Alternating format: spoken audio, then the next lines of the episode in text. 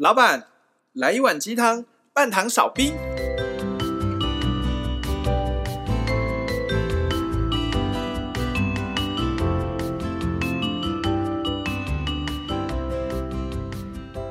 嗨，大家好，我大师兄，我是小师弟，我是小师妹，我们是微鸡汤。我最近在滑 IG 的时候啊，滑到一些朋友，就是可能家里面长辈阿公阿妈、阿祖啊。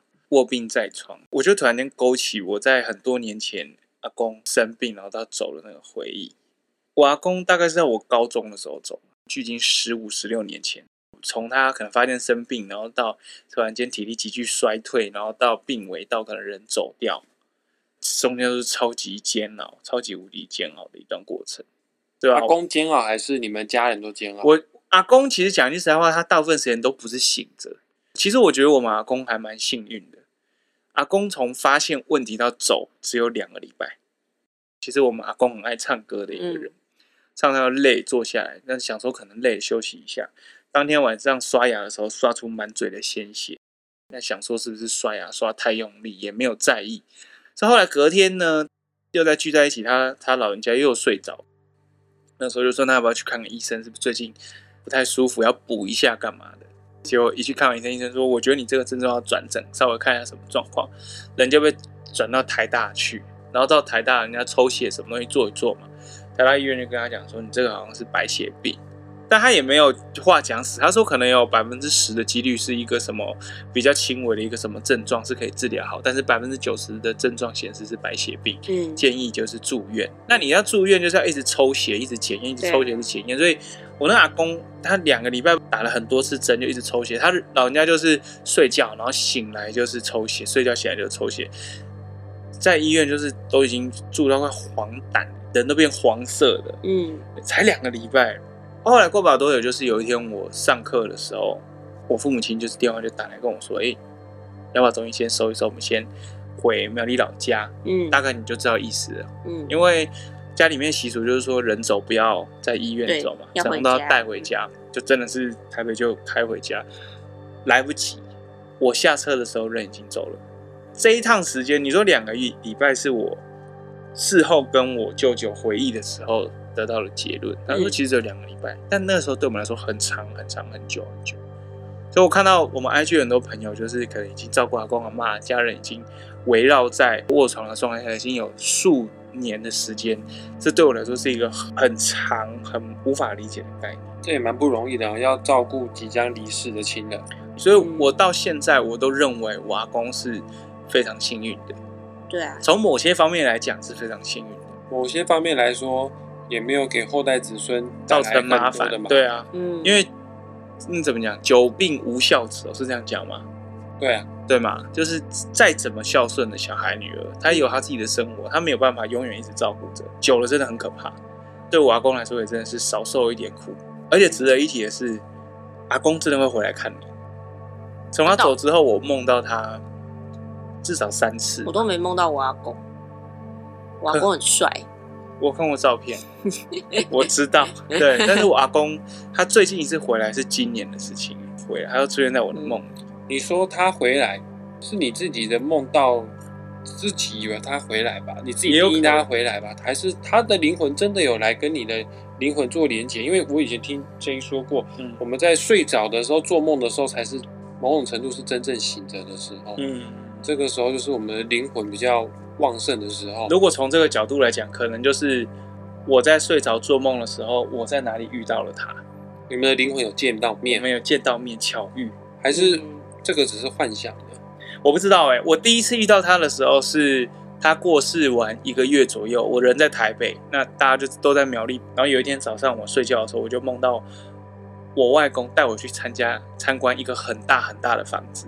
他的新家，很明亮的房子，然后他后面跟着一个笑眯眯、笑眯眯的老先生，光头，比韩国瑜还光。我就记得这样，他带我们全家去，他不是只有带我，他是带我们全家去看一间房子。那那个房子像不像你们在阿公过世的时候烧给他的那一间？我根本就不知道我们烧什么给阿公，可是那个房子很亮，而且外面会有那种很高很高的榕树，就是你从窗户外面可以看到树的那种，嗯，那种亮度至少有两层楼到三层楼，然后大家都很。习以为常的参观这个房子，没有人觉得很奇怪，就是诶，阿公不是已经走了，怎么会有这个房子？什么都没有，就是很单纯去参观阿公的新家。后面跟着那个老先生，是老先生，光头老先生，也是满脸笑容，一言不发这样子。嗯，那天我就醒来嘛，醒来之后我就，就是那天也刚刚好是要回苗栗，那个时候就是很很很很常需要回去办法会或干嘛，就是拜拜什么的。回去我就跟我妈讲这件事情，她说哦，今天阿公。先入那个塔，啊，刚刚好这个时候我就梦到这个梦，我根本事先不知道阿公要入塔或干嘛，他们那个申请我都不知道，这么巧，就真的很巧。然后我就说我有看到一个光头老先生，然后那个时候就有一个师傅讲说，他那个就是带领阿公的，可能一个学长前辈，或者是我们看《与神同行》里面那个那种地狱使者，超帅这样子。可是为什么你那是光头版？我就看到光头版了，就是老先生不是像《与神同行》那么帅。没有没有那么帅，但是但是我相信是真的啦。只是今天的主题不是在讨论就是长辈过往之后的世界。呃，当家里面有家人、家族里面有人处于卧床的状态的时候，照顾者的角度来看，对我们有什么方法可以减轻自己的负担，或者是又有什么方法可以帮助在这个相对之下比较低潮的状况里面，创造一个比较和谐的正品。我觉得今天可以来讨论一下这个题目。好哦，那我们有请重金礼聘。对，这个从鬼门关走过一遭的，真的假的？我怎么不知道？我也不知道。但是我相信他应该知道，他应该知道一些那边的世界是什么样的世界。到底还有什么事情我们这个来宾不知道呢？对啊，因为当初我奶奶要去世的时候，我也跟他聊过非常多，超每天都在跟他咨询。奶奶现在如何啊？那时候奶奶在弥留之际，嗯，所以我想她应该知道那个奈何桥那边的风景啊，那边是什么样的一个世界，应该比较知道。OK，那我们先来邀请 J，Hello，哎，嗨，你你那边是怎样？火车开过去是不是？啊，什么火车？诶，当时我听到杂音，因为我听到杂音。那边有，你那边的声音有杂音，在吹电风扇是不是？是你在吹电风扇，或者是有火车吗？没有哎、欸，但没没关系啊，不影响录音。对，还好，没关系，你可以继续说。其实我在奈何桥上。哦，奈何桥的风声。我跟你讲，这种这种话，我实在是有点害怕。所以我想问你一件事：当初我奶奶快要去世的时候啊，呃，她在弥留之际，其实我奶奶后来。在安宁病房都没有醒过来，包括他还没到安宁病房之前，他已经一直都处于一个昏迷沉睡的状态。然后我不知道你当初是为安慰我，还是怎样，因为我跟奶奶感情非常要好。你说，呃，奶奶现在处在一个非常平静、非常舒服的状态，某种程度她不想要醒过来。但是你也跟我讲说，不用担心，就不用难过。奶奶现在这个状态是。舒服到愉悦到他从来没有经历过，所以说他是处于一个非常开心的状态。就每个即将要去世的人，他的灵魂会处在一个非常爽的一个非常愉悦的一个能量场里面嘛，或者是这样这样的状态里面嘛？不是所有灵魂都会处在那个状态。那你奶奶那个状态，你记得是一开始我不是有请你跟他，呃，试着跟他在意念中跟他对话。对，你有带着我一起要把光传达给奶奶，嗯，然后还有那个过程，就是你记得有一天晚上，我不是跟你说，我试着，我我试着透过冥想，然后我去连接到他跟我坐在一片那个沙滩上，所以我才跟你说，你你根本不用担心，因为他当下确实是非常轻松愉快的。你说到沙滩，我就信你了，因为奶奶还蛮喜欢去海边的。而且 J 讲了一件事，吓死我，吓死你。呃，这件事连我弟弟都不知道，我们全家应该只有我知道。哦，就是 J 还问我说：“你奶奶是不是有个女儿？”哦，呃，这件事连我弟都不知道，是因为。我会收集我爸爸的一些遗物。父亲去世的早，然后我收集爸爸遗物的时候，发现一个很漂亮女孩子的照片。嗯、我自己以为这是我爸的前女友之类的，因为长得跟我妈就不像。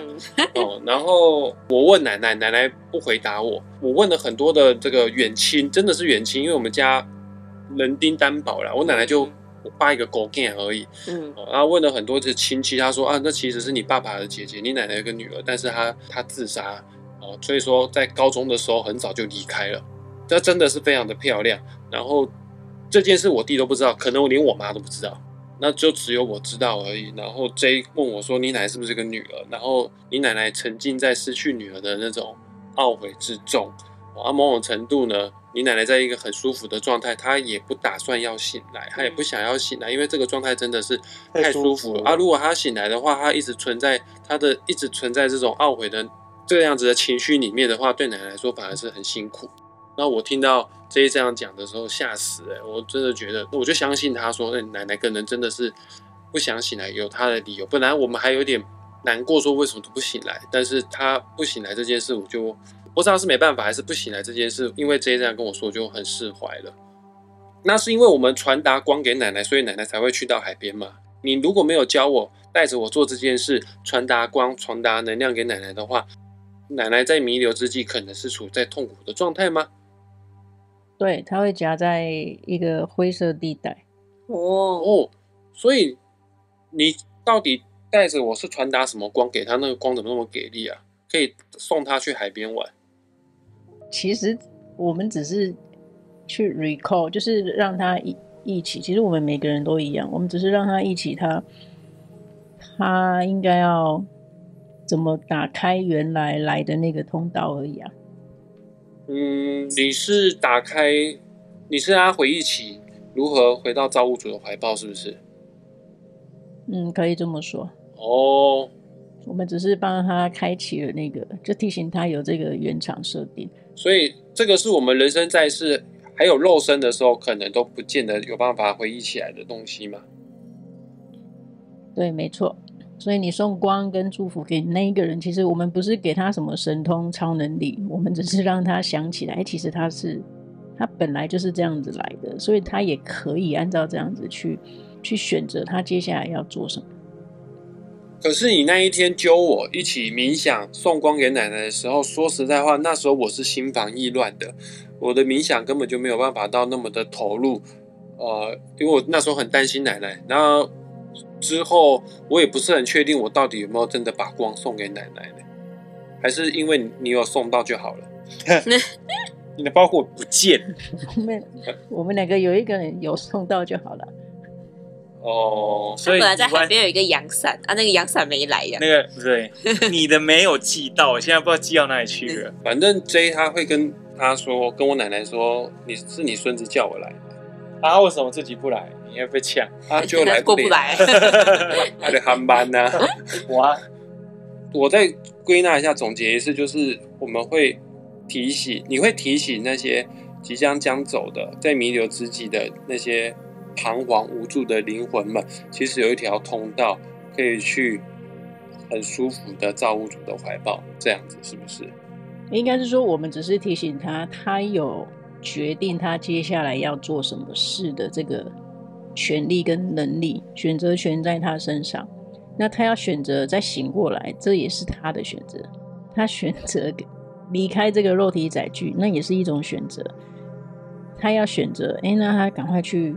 某某，他信念中有的神或者是造物主，我的意思说，我我们不是帮他做选择，我们只是告诉他，你拥有做选择的能力。所以接下来，你一起有这个能力之后，接下来你要做什么，那个我们都得充分尊重那个卧病在床的人，你都得尊重那那是他的自由意志。OK，所以现在我们在。家人如果卧病，他或者是他可能现在的状况就是弥留、失去意识的。我们这些家属在旁边很担心、很悲伤、很难过、很低迷，其实对他来说是一种负担，因为他在意我们，所以变成他可能想要做某些决定，他不敢做，所以就僵在那边。我我有听说过，就是人要走的时候呢，前一天晚上都会跟亲人说：“哎，我现在状态很好，就回光返照。”嗯哦，哎，我现在状态很好，哎，你们先不用顾了，回去休息啊，明天早上见。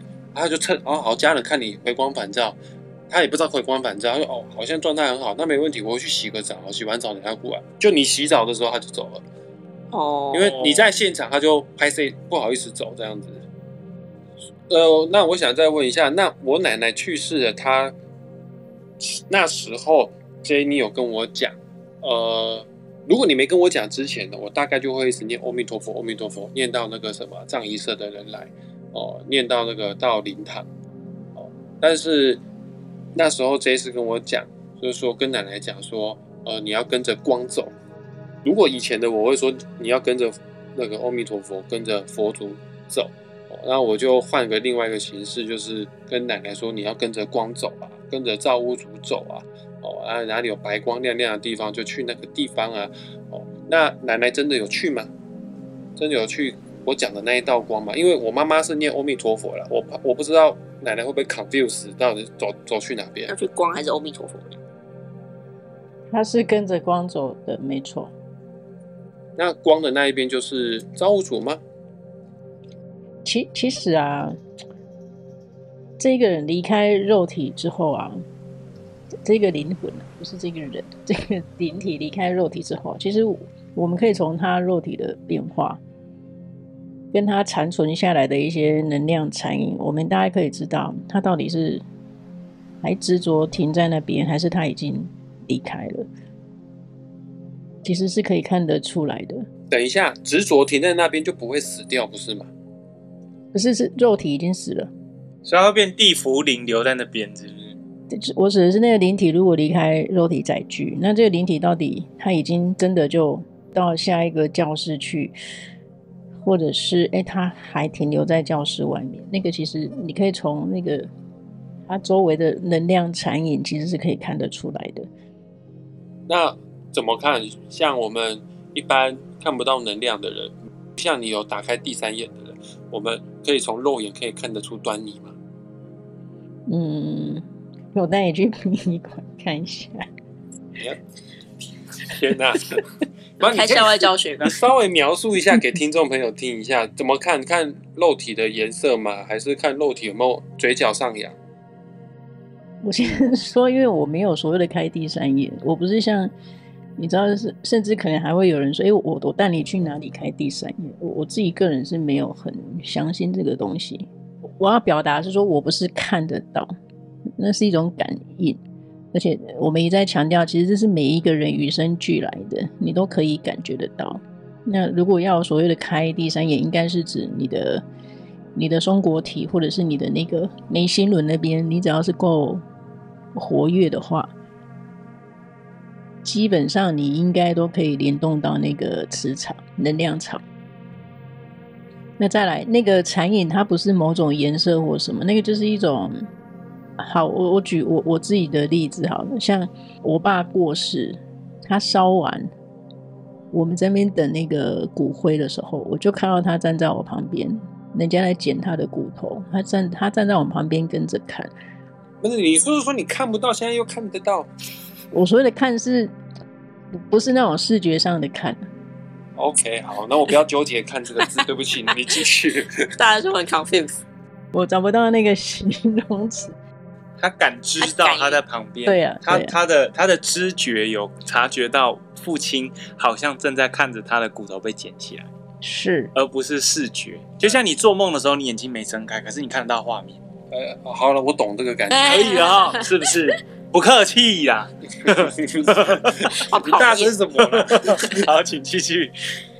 对，所以我要讲说，很多人执着是他一直没有办法接受他已经脱离肉体载具这件事情。那有的人是你看卧病在床，或是不管是植物人，或者是那种呃，他的意识，就是他他几乎是处在昏迷状况，一一躺就是很久那一种人，他的。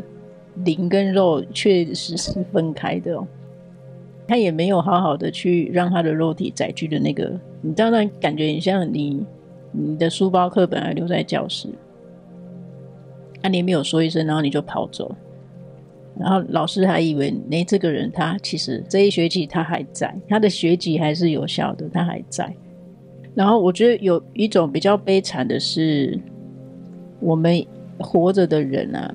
硬要用呼吸器去让他，所以通常陷入弥留的人，他其实是已经可以决定他现在要继续活下去还是离开，是这样吗？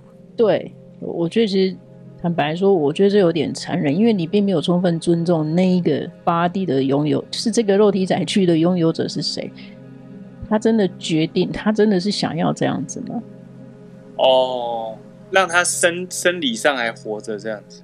可是他如果已经陷入到那种状态，他不是也可以决定说，我现在就是要离开了，我不要再用这个肉体活下去了。意识斩断，意识翘课。可是，可是是因为我们我们强制他留下来，所以算是集体意识把他留下来吗？这这很难讲，因为每一个人的状况不太一样。就是因为我们刚刚讲到这一盘，这是非常沉重的。就是，可是我指的是那一种，哎，他在生病，或者是在他还有意识清醒。他有能力决定他自己的状况下，我们应该是要去尊重那一个人。嗯，就是他今天可能突还醒来，突然间对话，然后跟你说下次不要再救我了，这样。或者是说，哎，他你知道有一些是发生意外突然走，或者是他生病，或者他在睡梦中走的，这个当然就很，我觉得这就非常的清楚明白。那最怕的就是那一种，他都还没有，你知道，大家也搞不清楚你到底是，你你的功课都结束了吗？还是你你你就是不想玩了？你想要再重来？这也有可能啊。嗯。所以意外走的，基本上可以这么样说，是灵魂灵魂很明确的知道我不玩了，我要去下一个关卡了。嗯，是的。不过我觉得也有一些意外走人是。很受到冲击的，就是嘣，哎、欸，我怎么出来了？好吧，啊，那就下一次再说好了的感觉。这个是我们自己幻想出来的吧？就是因为因为好像韩剧会有的剧情，对对，韩剧就会，然后接下来就会有死神出来跟他说：“你已经死了，不要再留恋。”他说：“不行，我还要死。”然后那个玉皇大帝就给他一次机会，就给你当临界侦探。对，哦、就是 就是该该还的要还这样子。对啊，我因为我个人确实是相信，就是我可能在人生灵魂课题蓝图在画的时候，可能想好我想要体验的就是可能借由意外死亡哦，走向下一个部分。但是也有可能有某些灵魂是不小心被卷进去了，被扫到台风，被扫到台风尾，有没有可能就是那种他自己也没搞清楚状况，所以他就是很很惊讶自己却突然间灵魂，你说灵魂没有谈好这个剧本，但是突然被叫去当灵演，这样的感觉吗？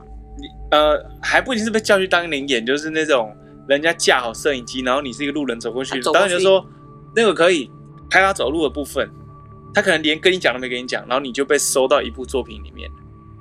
哦，有这种情况吗？就是在完全没有规划的情况下面，这这是我的一个想法发的剧本发生的剧本。真有吗？会有灵魂还没有决定好要走，突然一个意外就带走他了。你知道，就很像那个与神对话，或者是我们会在一些就是类类似这样的一个领域看到的。其实，你知道，从灵性层次来看呢、啊，没有任何一场意外，它真的是真的所谓的意外，都还是是规划好的，那都是安排好的。我们是用我们人自己在时间框架底下来看待，我们会觉得，哎，好突然，哎，这个人怎么突然就走了？可是你从灵魂层次来看，他一点也不突然。那拉回来，像有些是老人家，就是已经因为身体的老化卧病在床；那有些是可能，比如说意外啊，变成植物人的这种长久卧病在床的人，他的灵魂状态是怎么样的感觉？这个有可能是他在逃避功课，那他就躲起来了。那一种是他可能。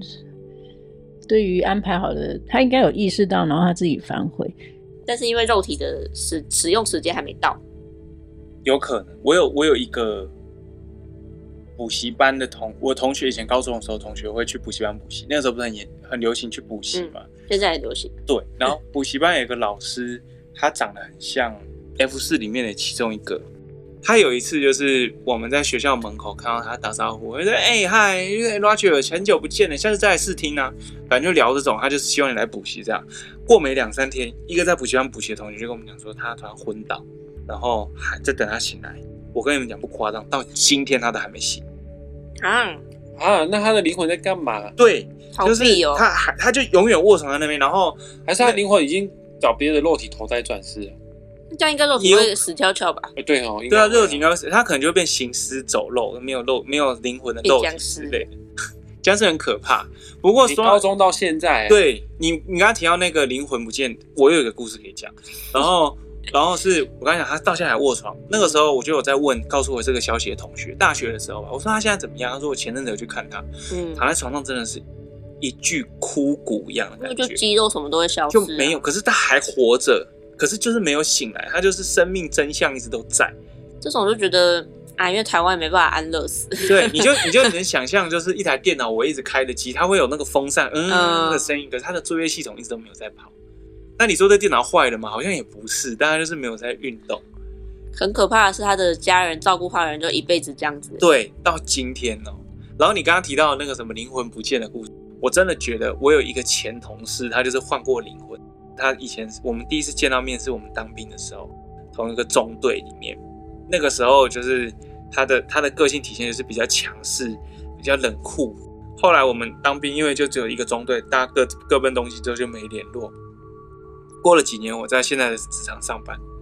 工作到一半，有一天店长就说：“哎、欸，我们店里要征一个身心障碍者，因为只要每个公司有一个规模，你都一定要聘请身心障碍者。”这样，老板那个我们的店长就说：“哎、那个叫什么什么名字？男生。”我说：“哎、我有一个朋友以前叫这个名字一模一样。”他说：“是哦，啊、你要不要来看一下档案照？因为档案照一打开，啪，就是那个人。那那个人来之前，我就已经知道他好像生过病，就是就是有住院很严重，这样严、重到他前一份工作必须得就是停掉干什么。”那个时候，后来他就来，来的时候我就跟他短暂相处了几天，我就发现他的全身像他的气场都跟我当兵的时候遇到他完全不一样。他也记不得你了，他不记得，好可怕哦。他不记得，他不记得我。我说，我说，哎、欸，我们当兵的时候有见过面呢。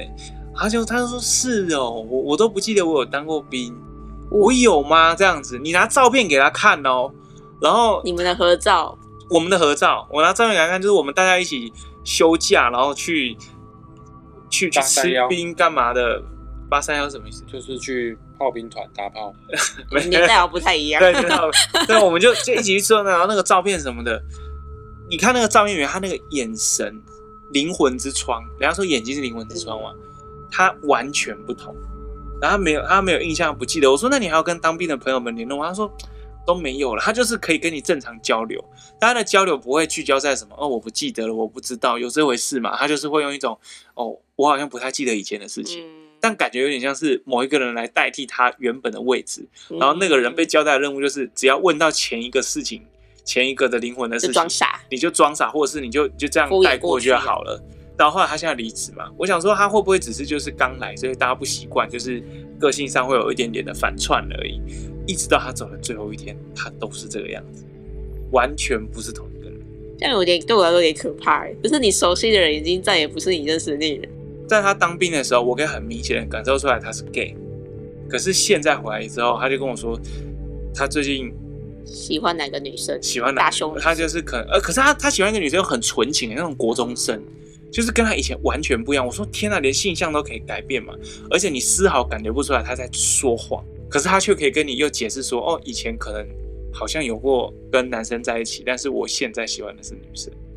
这这是怎么一回事？那个先讲哦，那个从高中就变成植物人的小师弟同学，他们都有卧床的经验。那在卧床的其中，是不是我这个补习班的老师，他就是灵魂走了，身体还留着？那身体因为某些原因不能死亡。而另外一个我的前同事。他有没有可能也是在卧床的期间，有另外一个灵魂跟他签订协议，说好，这个身体不能死，接下来你如果不想过了，我帮你过。嗯，你说身体被别的灵体占用，有没有这种可能性是吗？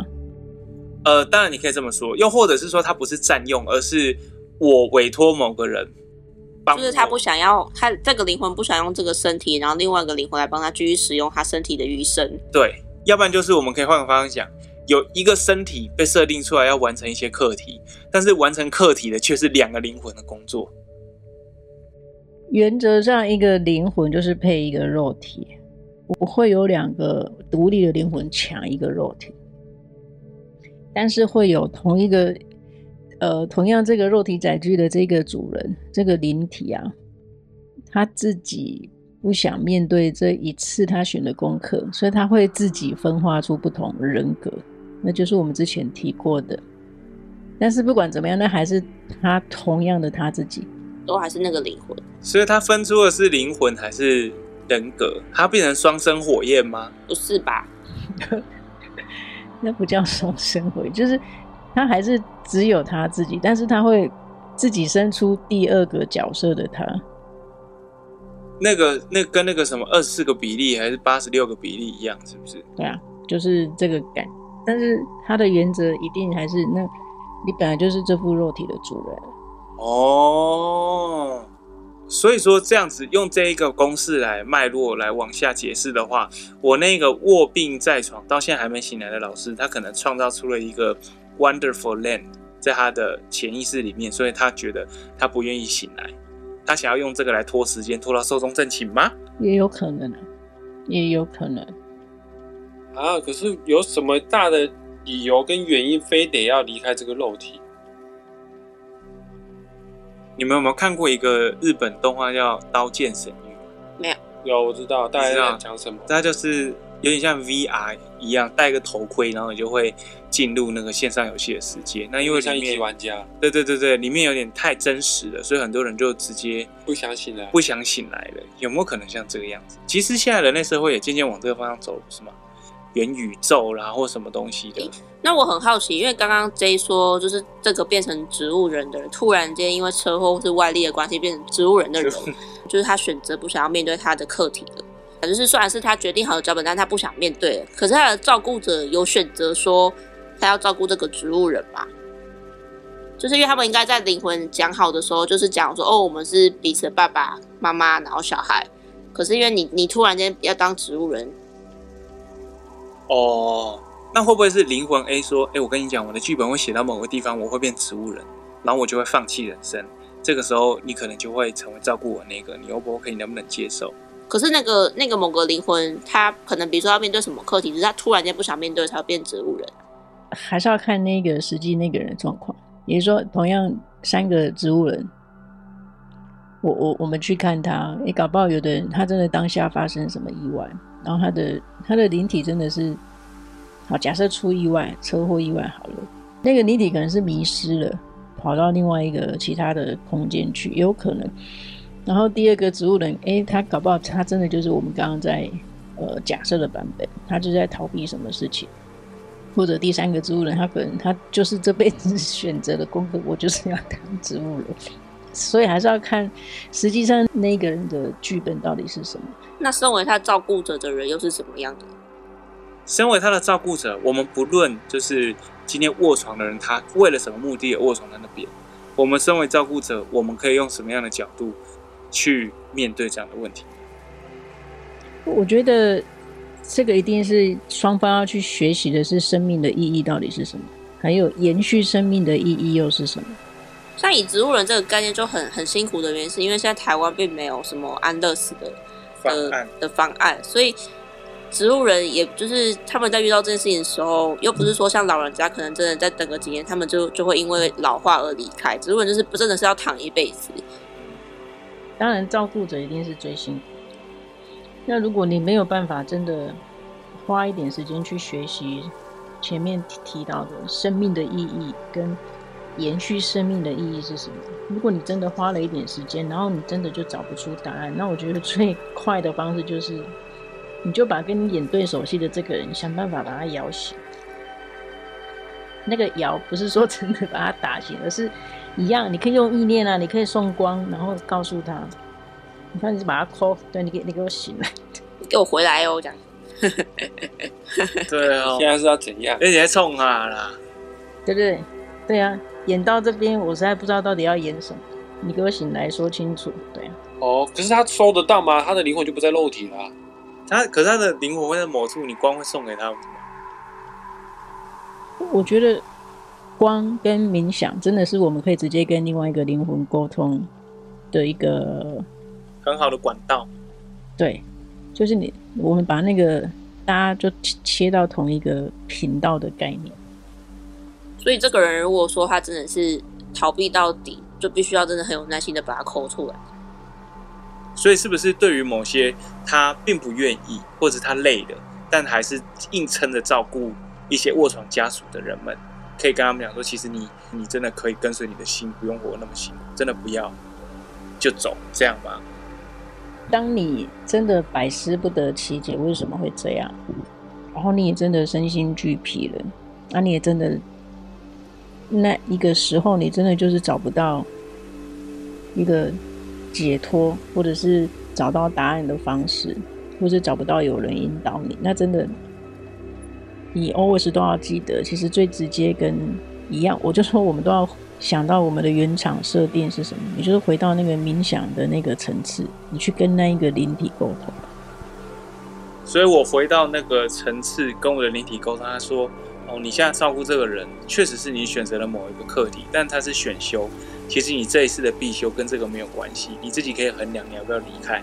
这个时候，我就可以很正式的正式开始思考，我是不是还要继续照顾我这个卧床的家属或亲友了。”嗯，但我相信会有一个对应关系来让对来让你照顾跟你要照顾，这就是我。这两招要同样学习，一定都是不外乎什么生命的意义。我讲的就是生命的意义，还有那个你延延续生命的意义又是什么？每一个生命都所谓的肉体，我们都硬得要去延续它吗？我突然间有一个延伸的问题想问：如果说今天那个被照顾的人并不是卧病在床，而且他就是一个很老的老人，可是他的生活起居必须要靠别人去协助。因为可能又老了，所以又很固执。那这些照顾者又应该怎么去面对呢？又老又固执，还要别人照顾。嗯，老还颠倒，就是他的行动可能就是会需要有另外一个人去协助，或者是可能因为就是要定期去看医生或干嘛的这样。这是回到那个那个生病的人当事者，他生病的课题。他本来是借由生病来获得别人的关切，还是说，哎、欸，他生病有其他的状况？那如果说我们现在不知道的话，也是透过冥想去询问吗？其实一定是可以的。被照顾跟照顾人的人，他们可能灵魂都有这样的问题。嗯。因为我就突然间想到，我们家的老人家，或是其实很多人家的老人家应该都一样，就是可能老了，难免会有一些行动不便的问题。难免会因为就是需要家人的协助，可是他们可能就是因为从小就是一个比较有权威性的人，所以他们可能也不太会听就是自己子女的话，如果他子女照顾起来真的也是很辛苦。因为这也要关系到那个两造双方，或者是那那那一票关系人，他们彼此的信念系统是什么？那确实有一些人生病，他是故意的，为了想吸引注意这样。对，哎、欸，好累哦！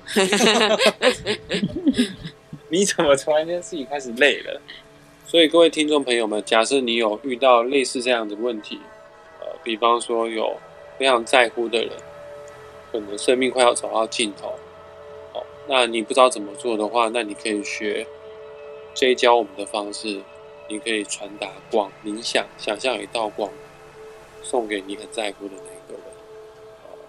不管你送的是什么样的光，基本上你既愿意去做这件事的话，你就等于把爱的祝福送给他。我相信正在昏迷不醒的你很在乎的那个人，他一定可以接受到你满满的爱。尽管他的肉体，可能他的眼睛、他的耳朵，不知道能不能感受得到你们在周边，但是这个能量的流动，他绝对是可以感觉得到的。